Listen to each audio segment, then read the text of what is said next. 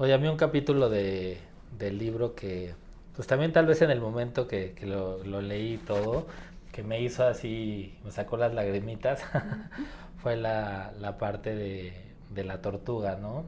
Sí, pues justo en este, en este plan de hay que darnos experiencias y hay que dar ese extra, estaba en Acapulco, dije voy a hacer ejercicio, ¿no? Pero bueno, no voy a hacer ejercicio ahí en la caminadora y desde ahí veo el mar. Era muy, muy temprano, habíamos muy, muy poquita gente y cuando ya venía de regreso me tocó la maravilla de ver una tortuga que ya había desobado y estaba regresando al mar. Y entonces era una escena impresionante ver a la tortuga que no era pequeña, pero frente al mar inmenso pues se veía una cosita así, chiquita. Y esto estaba ahí paradita la tortuga enfrente de ese mar inmenso.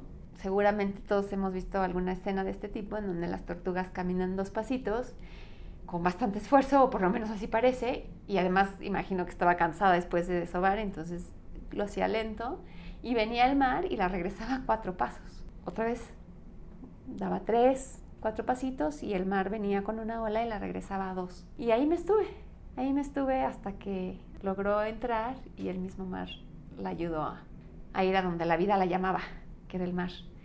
Y yo me puse a pensar, ojalá, ojalá yo persiga así mis sueños, que no importa cuántas veces la vida te regresa dos pasitos o cinco o tres, que, que estés tan seguro y tan definido y ames tanto eso, que digas lo que me tome lo que me tome, voy a hacer.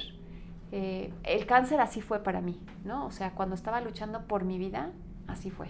O sea, no importa lo que me tome. Y no sé si es por la derecha o por la izquierda o por las dos. Pero a veces por los sueños nos desanimamos, nos deprimimos, nos da inseguridad y entonces no tenemos esa fortaleza que tenía esa tortuguita frente a ese mar tan inmenso. O sea, ella dijo, yo voy a entrar al mar y entró. Como que yo ahora a veces cuando me siento desanimada frente a un proyecto, frente a un objetivo, frente a una meta, me acuerdo la tortuga y digo, bueno, pues si no es por la izquierda, es por la derecha y si la vida me regresó dos pasos, pues entonces tengo que armarme de fuerza para dar cinco y también me acuerdo de mí misma y digo, bueno, parecía que no iba a vencer el cáncer y sí lo vencí. Yo estaba justo en un momento difícil que decía, a esto sí le entro o no le entro y leí esa parte del libro y el mensaje fue muy claro. Les recomiendo este valioso libro donde Laura Herding nos comparte como paciente y como psicoterapeuta reflexiones que nos permiten entender mejor la importancia del bienestar emocional al enfrentar el cáncer y ayudándonos a salir fortalecidos de esta gran prueba.